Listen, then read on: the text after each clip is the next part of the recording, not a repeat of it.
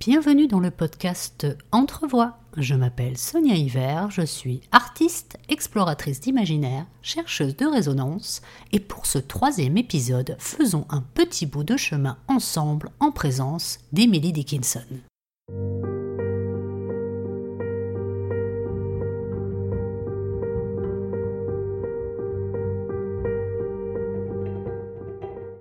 Emily Dickinson est une poétesse majeure de la littérature américaine du XIXe siècle. Elle a écrit pas loin de 1800 poèmes, dont seulement une petite dizaine furent publiés de son vivant, anonymement, dans des journaux ou recueils. La poésie est cette musique que tout le monde porte en soi, disait William Shakespeare, qu'elle vénérait. La poésie, ce sont des vers, des rimes, une construction spécifique, un rythme, une harmonie, mais aussi une esthétique, des images, des silences, des signes, la poésie d'Emily Dickinson est en décalage avec son époque, hors des conventions et des traditions. En effet, reconnaissable à l'emploi caractéristique des tirets, son utilisation de la ponctuation est non conventionnelle. Son écriture, sans pause et sans logique syntaxique, brise la forme classique, si bien que les quelques dizaines de poèmes publiés ont été légèrement modifiés afin de mieux répondre aux conventions de l'époque. Emily Dickinson recompose le monde à travers ses yeux, joue avec la langue, la composition, ces rimes sont des hymnes, des mélodies, d'une grande musicalité, pas toujours bien traduisibles d'ailleurs. Exemple. The grave my little cottage is, where keeping house from thee, I make pillow orderly and lay the marble tea. La traduction de Claire Malraux, La tombe et la chaumière, où m'activant pour toi, je mets en ordre mon salon et prépare le thé de marbre.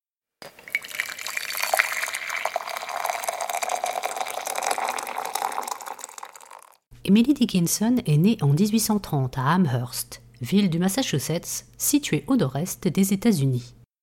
Issue de la petite bourgeoisie puritaine de la Nouvelle-Angleterre, la famille Dickinson a eu une grande influence en participant activement à la construction et au développement de la ville. Son père, Edward Dickinson, était avocat et également engagé politiquement pour sa ville et l'État du Massachusetts. En 1828, il épouse Emily Norcross de Monson, le couple aura trois enfants, Austin, l'aîné, né en 1829, Emily, née en 1830, et Lavinia, née en 1833. Emily Dickinson était attachée à sa famille, mais ce lien était à la fois profond et complexe. Elle admirait et en même temps redoutait son père, qui voyait d'un mauvais œil le fait qu'elle soit aussi exaltée et passionnée par ses études et la lecture. Emily Dickinson adorait apprendre, tellement qu'elle demandait même à son frère et à d'autres maîtres de l'instruire. À cette époque, on pensait qu'étudier n'était pas dans la nature des femmes. La femme, sous l'autorité de son mari, se devait d'être une parfaite maîtresse de maison et aussi assurer une fonction de représentation, en échange de la protection de son époux. Si Emily Dickinson a eu la chance de pouvoir accéder à un enseignement scolaire, malheureusement ses problèmes de santé et son éloignement, son mal du pays comme elle le nomme, lui ont causé de nombreux jours, voire de nombreuses semaines d'absence sans compter son père qui préférait la voir égoïstement auprès de lui, et sa mère qui voulait faire d'elle une parfaite maîtresse de maison.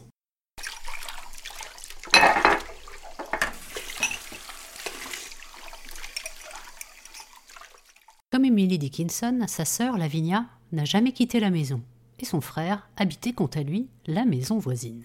La relation avec son frère a été au départ très forte. Elle était même dépendante affectivement de son frère. Puis, une certaine rivalité s'est installée entre eux. Emily Dickinson a noué des liens très forts, voire passionnels, avec la femme de son frère Suzanne, alias Sue. Un puissant amour les reliait toutes les deux. Emily Dickinson adorait sa sœur, Lavinia, de son surnom Vinnie. Même si cette dernière la trouvait parfois déconcertante, elle était d'un soutien indéfectible. Les relations avec sa mère, quant à elle, étaient plus distantes et froides. Emily Dickinson a souffert de manque de liens et de soins maternels. À partir de 1850, sa mère, atteinte par de nombreuses maladies chroniques, fut obligée de rester couchée, contraignant par là même Émilie et Lavinia à l'intendance de la maison avec des responsabilités domestiques de plus en plus lourdes jusqu'à sa mort en 1882. À noter que sans accès à l'eau ni l'électricité, les tâches domestiques des femmes étaient immenses, même avec un ou plusieurs domestiques.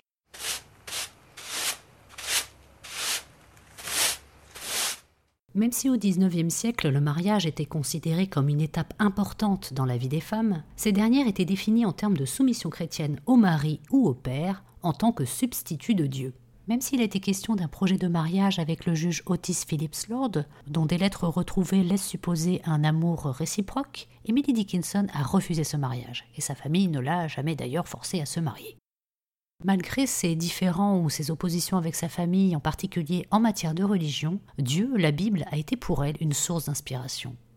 Elle s'est questionnée très tôt sur la croyance et l'immortalité, il est important d'ailleurs de souligner qu'à cette époque, la religion, le besoin de croire, d'avoir la foi était en plein essor. Une seconde vague de ce que l'on a appelé le Grand Réveil tentait de rassembler toutes les âmes pieuses de différentes appartenances religieuses.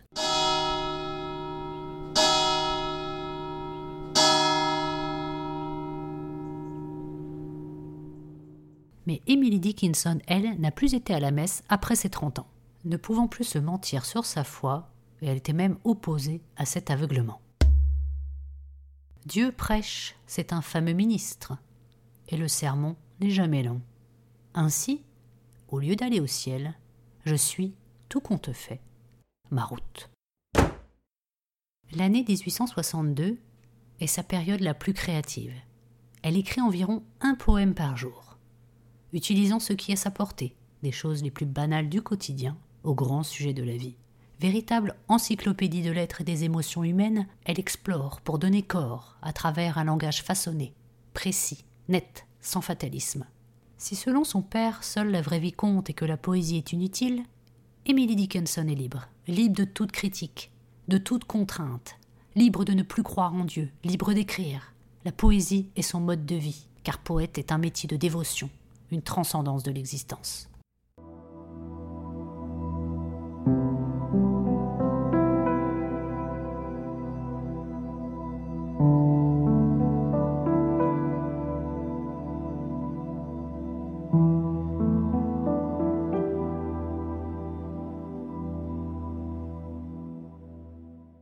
Emily Dickinson est comme un animal sauvage que l'on croit apprivoiser.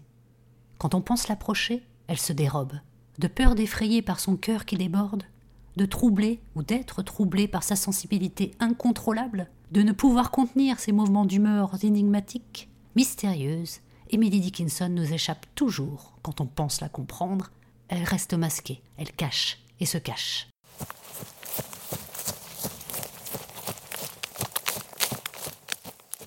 Je suis personne.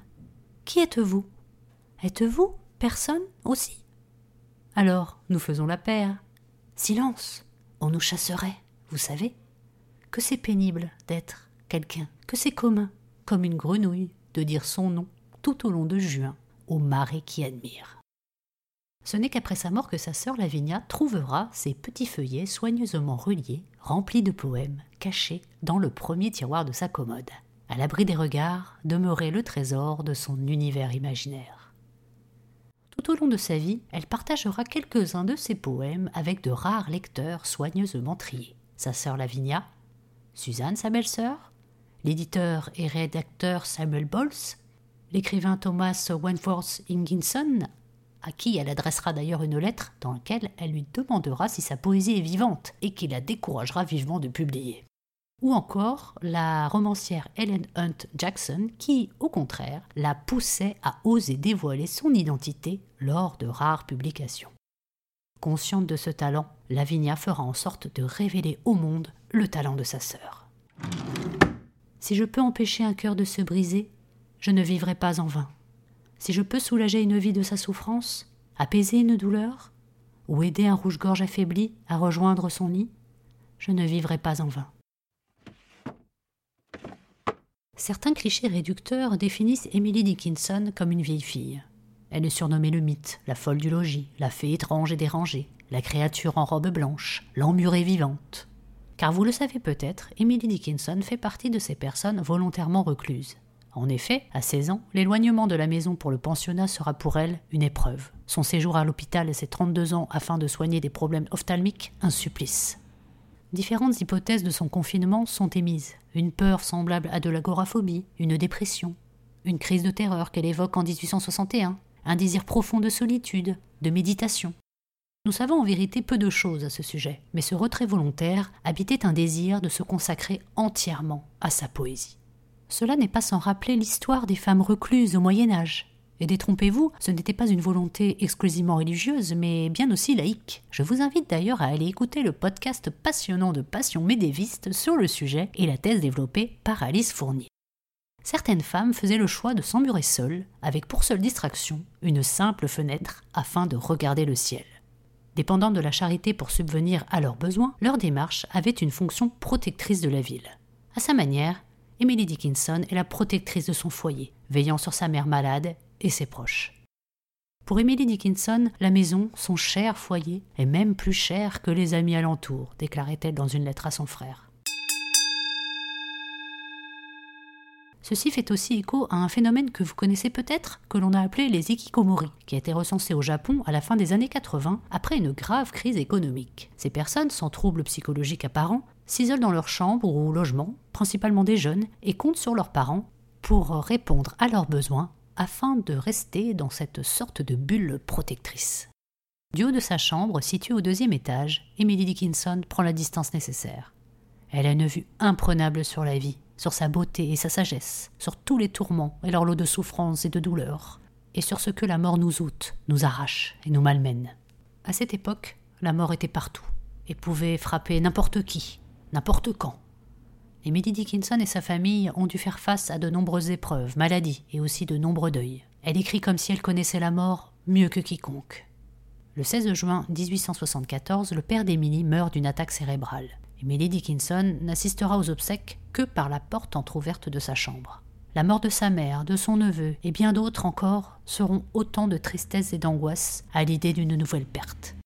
Fragilisée par des deuils successifs et affaiblie par la maladie, Cold Back fut sa dernière missive adressée à ses deux nièces. Emily Dickinson meurt finalement le 15 mai 1886 à l'âge de 55 ans, rejoignant le cercle blanc de sa dernière demeure. On ne sait jamais qu'on part quand on part. On plaisante, on ferme la porte.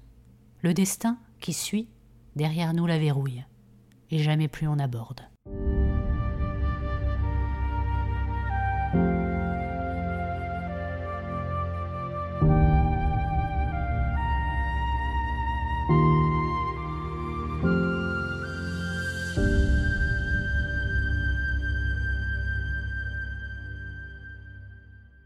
Son isolement progressif et volontaire, jusqu'à ne plus quitter sa chambre, était davantage physique que social. Certains la voyaient de temps en temps ouvrir la fenêtre de sa chambre pour faire descendre, grâce à une poulie, un panier rempli de biscuits aux enfants du quartier. Emily Dickinson a aussi entretenu une riche correspondance avec des destinataires ponctuels ou réguliers, comme des membres de sa famille, des camarades de classe, des professeurs, critiques ou encore révérends. Elle accompagnait parfois ses lettres de poèmes, comme un cadeau humble, une mélodie de mots complémentaires suivant le fil de ses pensées et de ses émotions. À travers ces échanges épistolaires, elle se languit de recevoir si possible de longues lettres. S'excuse parfois de tarder à répondre. Elle est animée par ce puissant désir de créer un lien fort avec ses interlocuteurs. À l'image du volcan qu'elle utilise dans certains poèmes, les mots, elle le sait, ont le pouvoir de tuer, et peuvent être sauveurs et salvateurs à la fois car je n'ai pas le pouvoir de tuer sans avoir le pouvoir de mourir, disait-elle. Avec les mots de son âme, elle met en image ces états psychologiques extrêmes, pouvant passer de la joie au désespoir, afin de clamer ce qu'on ressent quand on est vivant. Certaines lettres sont enflammées, assassines. Ses reproches sont aussi cinglants que des coups de fouet. Sa tendresse déborde, étouffe. Ses déclarations d'amour ou de dévotion sont d'une exaltation démesurée, à la hauteur de ses inquiétudes, de ses peurs, de ses colères et de sa passion ou de son attachement. Si vous prenez le temps de découvrir et lire Emily Dickinson, vous serez à la fois ému, attendri, bouleversé, peiné et amusé aussi. Elle nous emporte dans son euphorie, nous déroute avec son sens aigu de l'ironie, elle nous bouscule par sa justesse et son intelligence, nous sidère par sa lucidité absolue et la profondeur de ses pensées.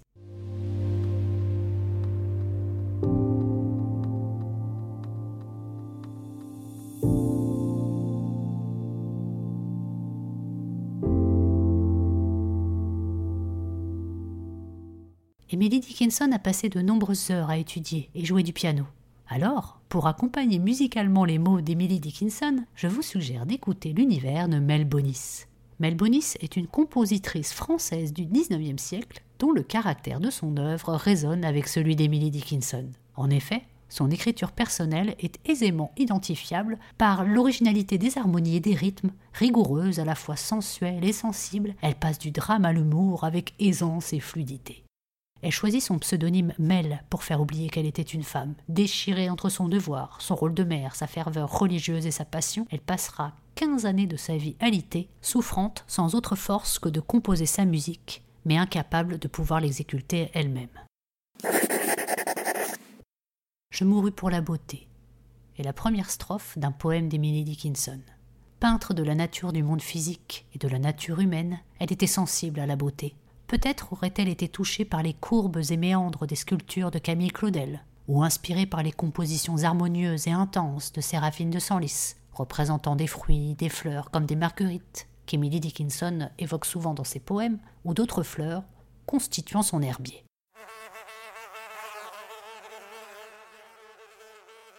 Séraphine de Senlis et Camille Claudel sont deux artistes femmes de génie, qui ont fini leur vie internée, deux artistes qui ont fait de la solitude leur compagne quotidienne et dont la vie a été entièrement dévouée à évoquer avec passion et dévouement jusqu'à la folie leurs mondes intérieurs. Autant que d'artistes, nous avons besoin des poètes pour nous élever, nous transcender, côtoyer l'invisible et l'inaccessible. Créatrice de son propre refuge et de la circonférence de l'existence, tout au long de sa vie, Emily Dickinson est restée debout et digne, brandissant avec sang-froid et fierté la couronne de la poésie. Voilà, le troisième épisode du podcast Entrevoix arrive à son terme. Si cet épisode sur Emily Dickinson vous inspire, s'il vous parle, n'hésitez pas à me le faire savoir par le biais des différents réseaux Instagram, Twitter, LinkedIn, où vous pouvez aussi rejoindre le groupe Facebook Entrevoix et sa communauté pour échanger, partager vos mots, vos émotions, votre poésie, bref, toute votre créativité en lien avec cet épisode. On se retrouve donc bientôt sur les réseaux et plateformes d'écoute, et en attendant, je vous souhaite de belles résonances. À très vite pour un nouvel épisode.